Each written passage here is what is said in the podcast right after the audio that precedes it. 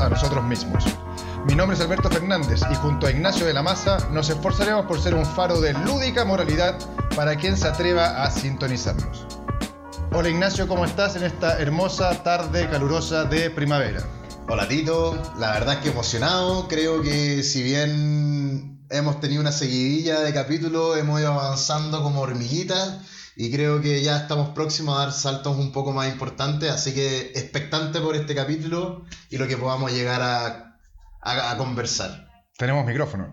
Tenemos micrófono por fin, el capítulo pasado no lo tuvimos, contamos en el capítulo pasado el incidente, eh, pueden recurrir a él para poder reírse con esa historia.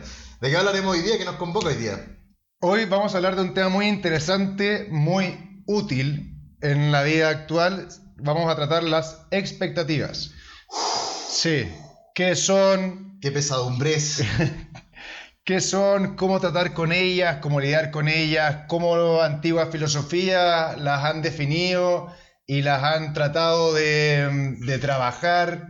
Vamos a hablar de algunos fenómenos sobre la expectativa y vamos a hablar de temas más actuales como las redes sociales y cómo las afectan en fin, una seguilla de temas interesantes sobre las expectativas. Eh, una forma en la que yo definiría las expectativas como para partir dando, dándole vuelta a la bola es que son fuertes esperanzas o creencias de que algo va a pasar o de que algo que yo quiero va a pasar de la manera que yo quiero. Espero. Claro. O que espero. Por eso mismo en general es como una proyección, una esperanza, una fe de que algo que yo quiero que pase o de que algo que yo quiero conseguir va a pasar de la manera que a mí me da la gana o que a mí me parece o que a mí me acomode. Comparto, adhiero, la palabra que más sintonizo de las que mencionaste es creencia, es una creencia individual, creo yo. Eh, y quiero sumar a tu definición algo que me parece tremendamente importante, que estas creencias, que esta que esta expectativa como tal eh, viene precedida, viene formada, crece desde un, en un contexto en el cual está rodeado y según nuestra, nuestra historia, según nuestro, lo, que hemos vivido. Eh, claramente ante un mismo suceso, eh, tú y yo podemos tener expectativas tremendamente distintas, Tito. Y sobre el mismo suceso, tener expectativas distintas yo creo que es muy importante. Incluso si es que esperamos el mismo resultado, yo creo que puede haber una gran diferencia. Por ejemplo, si trabajamos en la misma empresa y los dos queremos el mismo puesto de trabajo y alguien se enfoca en alcanzar ese puesto en vez de lo que tengo que hacer para llegar a ese puesto y finalmente no lo consigo, yo estoy poniendo el énfasis de mi fe, de mi esperanza, de mis creencias, de mis expectativas en el resultado y no en el proceso. Y eso puede ser súper desilusionante. Interesante, el cómo trabajar entonces las expectativas. ¿Qué pasa acá? Eh, importante entender que las expectativas pueden causar una tremenda frustración. Es un camino directo a chocarse contra un muro de, lamento. Eh, al tú tener expectativas, hay que saber nivelarlas. Al tú tener expectativas muy altas, o te preparas para desilusionarte, o trabajas para que para empujar un poco que ocurra esa expectativa, ¿no? Porque si es que no llega a ocurrir, realmente puede ser eh, una desilusión tremenda. Como en el colegio, cuando uno tenía una prueba que le tincaba, que le había ido más o menos malazo, yo, yo por lo menos me, trataba de como setear la cabeza, me saqué un 1, me saqué un 1, me saqué un 1. Y así en el caso de que me hubiera sacado un 3, eh, no estaba, tan, no estaba tan, tan disconforme, y en el caso de que me sacaba el 1, bueno, ya ya sabía, digamos. Claro, claro. Ahí está la autocreencia, o sea, la capacidad, la expectativa en sí mismo, o sea, de qué soy capaz. Relacionado a eso, ahí inmiscuyéndome en el tema de las expectativas, encontré una cosa que me llamó un poco la atención. Cuéntame. Se llama efecto Pigmalión, me pareció hasta interesante el nombre.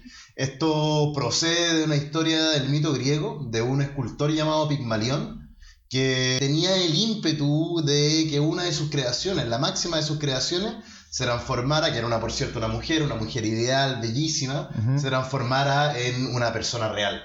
Eh, y de tanto eh, creerlo, quererlo, insistir en aquel pensamiento, eh, aquí en el mito aparece Afrodita, la diosa de la belleza griega, y le termina transformando y dándole en el gusto a Pigmalión y le termina transformando su escultura en esta bellísima mujer.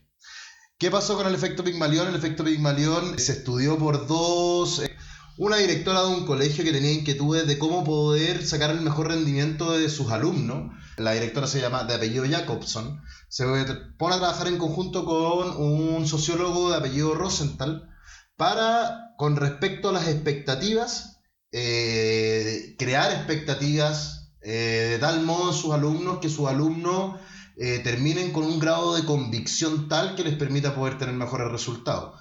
¿Cómo hicieron este experimento? Para resumirlo un poco, empezaron a estimular a cierta cantidad de alumnos dentro de un curso, diciéndole que eran tremendamente capaces, que eran, tenían capacidades de sobra para poder mejorar sus notas, por ejemplo, y efectivamente eso con el pasar del tiempo entregó resultados positivos. Esos alumnos que estaban siendo estimulados, que estos profesores estaban creando expectativas en sí mismos, terminaron por levantar sus notas. No así ocurrió con el resto de los alumnos que no se les entregó ese refuerzo positivo como bien mencionaste tú. Eh, y esto no puede llevar, creo que se ha estudiado últimamente que esta cultura en la que estamos ahora de que tú eres el mejor, eres muy capaz, puedes hacer de todo. Criamos a los niños creyendo que son capaces y hábiles para todo y que después cuando se enfrentan al mundo real precisamente por haber creado esa expectativa de que básicamente soy perfecto, la frustración les llega al darse cuenta de que, de que no. no. No todos pueden ser secos para todo, no, no funciona así la inteligencia. Entonces creo que eso puede ser como, digamos, como un tiro por la culata. Totalmente, totalmente. O sea, el ímpetu de educar de alguna manera es poder mostrar el mundo completo a tu hijo y que el día de mañana ellos descubran por dónde caminarse pero también hay que ser realistas, porque si es que yo le digo a mi hijo que le encanta estudiar, que puede ser bueno para el fútbol, probablemente se va a terminar llevando una gran desilusión, porque estoy depositando expectativas en él. Le estoy diciendo, me gustaría, o al menos él lo interpreta como niño, con su vaga formación y historia de vida, lo va a interpretar como una prisión. Entonces ahí es donde se... Claro, o sea, porque al final se está poniendo una vara que antes no existía. Justamente. Eh, o sea, la, vara en un lugar que, no necesariamente tiene por qué estar ahí.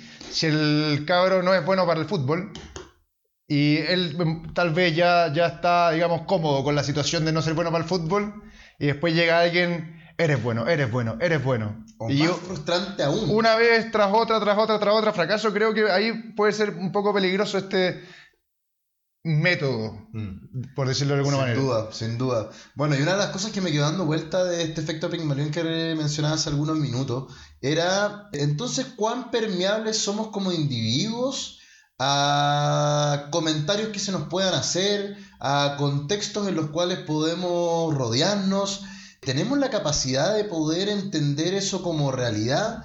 No tengo idea, se me ocurre un comentario cuando chico, cuando uno tiene menos herramientas, llegaba un compañero tuyo y te decía, hey, pailón, y quizás te lo dijo sin ningún tipo de argumento, tú te empezaste a comparar con el resto y te diste cuenta que quizás no tenían las orejas ni tan grandes, pero resultó que para ti y tu creencia personal eres Dumbo. Entonces, Especialmente durante la adolescencia, que uno como que se empieza a formar la imagen de quién soy. Justamente, entonces puede ser tremendamente dañino. Bueno, y por cierto, ¿cuánto se manifiesta justamente lo que estoy mencionando en las redes sociales? Que me parece que es la vitrina máxima, que es donde todos estamos un poco, bueno, bien expuestos, sujetos a comentarios de todos. Entonces, me parece tremendamente complejo ese tema en el sentido de ¿cuánto, no, ¿cuánto nos fragiliza, nos puede llegar a fragilizar el comentario o la opinión del entorno? Las expectativas que ponen sobre nosotros. Al final de cuentas empezamos a creer, a crear una persona que quizás se empieza a alejar mucho de quién somos realmente. Empezamos a crear una especie de avatar, de un alter ego. Empezamos a crear a alguien que pueda caer entonces y que pueda sintonizar de manera correcta en las redes sociales, por ejemplo, o en un entorno como una fiesta o en algún, algún otro entorno social. Entonces empezamos a crear personajes que se puedan adaptar en distintas circunstancias que se puedan alejar mucho de quienes somos realmente. Al respecto, la Universidad de Macquarie en New South Wales, en Australia, hizo un estudio en que se analizaron a 350 mujeres australianas y americanas. Lo que revela este estudio es que tan solo 30 minutos en alguna red social tal como Instagram, Facebook, Snapchat, eh, actualizado. System DJ, eh, no sé, lo que sea que usen los jóvenes en este momento, puede hacer que una mujer se fije negativamente en su peso o su apariencia. Esto me hace mucho sentido porque uno no solamente se compara en lo estético aquí, también se compara en el nivel de éxito, en el nivel de cultura, en el nivel de, de actividades, porque todos en las redes sociales están siempre o viajando o participando de alguna actividad entretenida o mostrando su perfil más atractivo. ¿Y por qué te parece entonces que esa eh, esa vitrina tiene, tanta, tiene tantos adeptos? ¿Por qué esa necesidad del individuo de tener que mostrarse y compararse de esa manera? ¿Dónde está la satisfacción acá? La satisfacción está en, en la moneda de cambio de esta cuestión, que es like, el comentario, el repost. Como, como, verás, estoy súper actualizado en los términos de Una validación vacía alguna. Es una validación, es una validación. Que, que, bueno, a veces te puede... Básicamente entonces es un cariño a nuestras expectativas eh, que tenemos sobre nosotros mismos. Nos están diciendo, sí, lo estás haciendo bien, sí, estás siendo este personaje. Felicitaciones. Sí, pero el tema acá, Ignacio, es que a lo que le están diciendo, ah, sí estáis bien, o a lo que le están diciendo, qué entretenida tu vida, o qué exitoso eres, no es a ti. Porque el que está publicado no eres tú. Justamente. Es la imagen que tú quieres proyectar y eso no es real. Y ahí está el daño. Y cada vez, y, y uno, el espacio entre el tú real y el avatar, la máscara que se publica en la red social, ese espacio es lo que te genera la frustración. La diferencia, caer en la realización de que la diferencia entre el tú virtual y el tú real está marcada, y esto es en todos, porque nadie está siempre viajando y a nadie le están siempre dando ascenso, subiendo el sueldo o sacándose un 7 en la prueba. Esto no es real. Entonces, esta diferencia, esta disociación entre el avatar y el yo real es lo que para mí te genera la frustración. Las expectativas que tiene la gente, las expectativas que tengo yo, son en este caso irrealizables. No logro caer en el peso. Yo nunca he sido muy adepto a las redes sociales. Con el tiempo fui descubriendo los por qué. En un inicio, por ejemplo, no me abrí Facebook, que fueron las primeras grandes redes sociales en donde la novedad hacía que todos ingresaran y, y, navegaran y participaran. Realmente a mí inmediatamente me generó un ruido desde un inicio.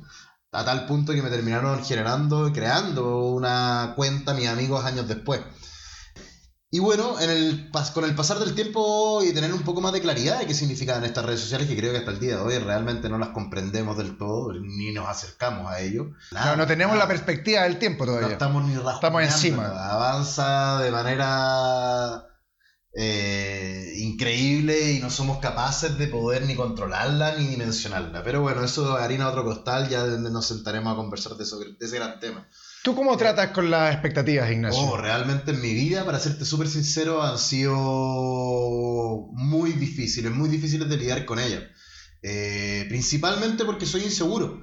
Principalmente porque me costó mucho ir encontrándome, ir fortaleciéndome, ir codificándome, entendiendo qué, cuáles eran mis gustos, para qué era bueno. Y como me costó mucho eh, encontrar seguridad, era muy permeable a lo que pudieran decir el resto de mí, o era muy permeable a lo que el contexto podría influir en mí. Entonces siempre estuve comportándome como el de al lado esperaba que yo me comportase.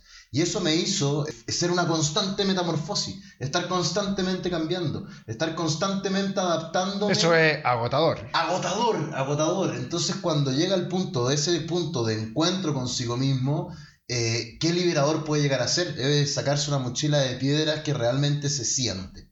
¿Y tú cómo lo has llevado? Yo, eh, sobre ello, el día a día. Pero mejor que preguntarme a mí, le podemos preguntar a los sabios del pasado, porque al respecto de las expectativas mucha gente ha tratado. Por ejemplo, ay, me salió verso ahí.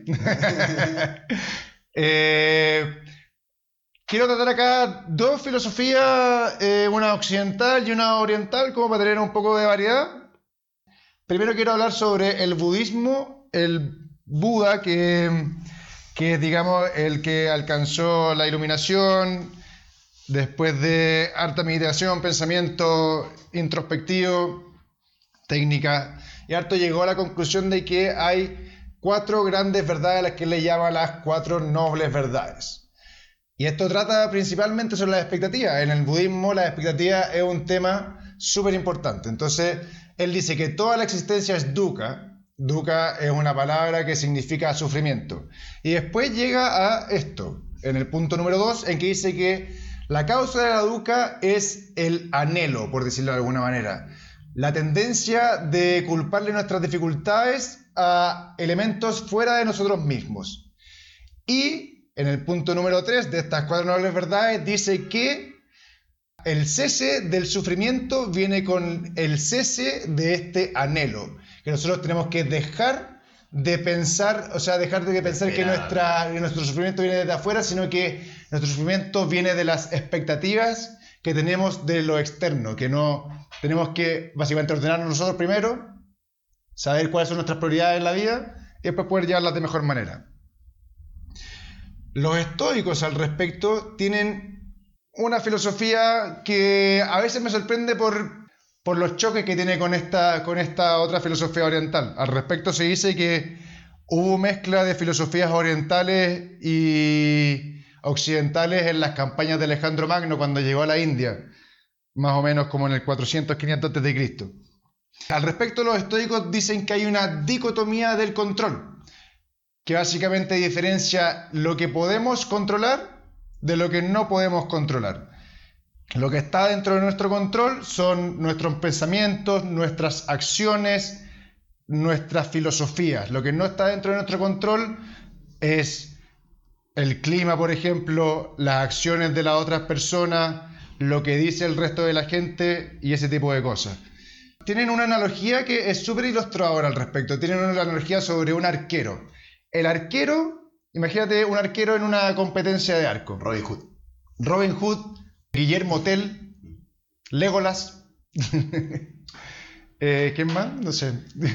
creo, que, creo, que, el universo de arqueros se limita a eso. Sí, sí, está bien. Eh, al respecto del arquero, puede entrenar, puede engrasar su arco, preocuparse de que la cuerda esté bien tensa, usar el mejor tipo de plumas para su flecha. Pero una vez que la flecha está en el aire, él deja de tener responsabilidad, deja de tener poder sobre esta flecha. Y ahí una ráfaga de aire, o si el objetivo se movió, o si está lloviendo, deja de estar en mi poder y por lo tanto deja de estar en mi círculo de preocupación. Yo creo que esta, esta analogía es súper clara en el sentido de que yo solamente me puedo preocupar, o sea, me puedo preocupar de todo, pero yo solamente me debería preocupar de las cosas que yo puedo controlar y que las cosas que se escapan de mi control no saco nada dándoles más vuelta. Por ejemplo, en el tema de, del trabajo, yo me puedo preocupar, preocupar, tener como objetivo qué voy a hacer para que me asciendan versus el objetivo que me asciendan. Porque cuando yo pongo mis objetivos en la meta y no en el proceso, es cuando llegan las, mejores, mayores frustraciones. Estoy muy de acuerdo, estoy muy de acuerdo. Básicamente llegando a la simple, esa última ejemplo con el arquero, con Guillermo Tell, con Robin Hood, con quien quieran. Eh, me parece que una manera, o sea, una muy buena manera de enfrentar los problemas y es bastante simple de poder dirimirlos de esa forma. Básicamente te enfrentas a un problema y solamente tienes dos caminos posibles. Eh, ¿Tiene solución o no tiene solución? Si no tiene solución, inmediatamente deja de ser un problema, perdió la esencia del problema. Si tiene solución, entonces busca el cómo solucionarlo. Citando a Séneca, un gran estoico decía que la expectativa es el mayor impedimento a la vida, que en anticipación del mañana perdemos el hoy. Estoy muy de acuerdo, estoy muy de acuerdo. Bueno, la expectativa está muy asociada, o sea, estrechamente asociada con el futuro. O sea, es lo que pretendemos que venga, que suceda. Creemos que podemos ser unos pitonizos, que podemos básicamente. Yo creo que me, parece bastante instintiva, y eso podríamos conversarlo, dar una vuelta, quizás que la reacción, o sea, no es una reacción, es una es una intuición, no, es una es, instintiva la expectativa. es básicamente para prepararnos para lo que viene, ¿no? O sea, comprendiendo esto como una evolución del hombre, ¿por qué las expectativas, por, por qué las expectativas se generan? Lo podemos hablar en otro capítulo, esto tiene un tema, se llama psicología evolutiva. Básicamente habla de cómo, al igual que la evolución biológica que nos da cualidades o características físicas para poder sobrevivir y reproducirnos de mejor manera, eh, lo mismo pasa con mecanismos mentales que en su momento nos ayudaron a tener una mayor probabilidad o mejor expectativa de vida, como por ejemplo tenerle miedo a la noche o... Capítulo por sí solo ese. Sí, no, está, está interesante. Y bueno, Ignacio... conclusiones finales con respecto a las expectativas, creo que eh, es importante entenderlas porque la medida que las entiendas las vas a poder eh, dosificar. ¿Para qué dosificarlas? Para, como bien decía el Tito, de distintas formas, el no caer en frustraciones que pueden ser tremendamente desproporcionadas. Todo está de alguna manera, frase muy cliché, todo está en nuestra cabeza. Si creemos que grandes cosas pueden suceder, evidentemente estamos tomando un riesgo alto a que no se cumplan y la frustración sea mayor aún. Entonces me parece que una gran manera de poder eh, monitorear y, moderar esta expectativa es preguntando, es preguntando qué opina el de al lado con respecto a un punto en particular. ¿Qué opinas de esta persona? ¿Qué opinas de este suceso? ¿Qué opinas de lo que ves? Y probablemente eso te va a permitir moderarlo un poco. Si estás muy disparado y tienes grandes expectativas con respecto a algo, y la otra persona A y la otra persona B y la C tienen expectativas bastante más bajas, probablemente tus expectativas estén muy elevadas. Sí, Arte acá diciéndolo en chileno es dejar de pasarse rollo. Nuevamente citando a Seneca, sufrimos más en la imaginación que en la realidad. ¿A qué se refiere con esto? Es que, por ejemplo, imagínate te llaman de que tu papá está en la clínica y te cortan, no tienes más información. Uno se pasa un rollo, resulta que al viejo se le cayó una piedra en la pata. Todo ese espacio de sufrimiento uno se lo puede ahorrar hasta tener mayor información, digamos. Justamente. Justamente. Así que creo que esa es la gran lección. Eh, audio escuchas, a moderar sus expectativas. Eh, o, crear expectativas realistas. Realistas, que me parece bastante más sensato. Así que los dejamos con este conversatorio. Espero les haya gustado, se hayan reído y hayan aprendido. Un gusto, muchachos. Saludos, profanadores.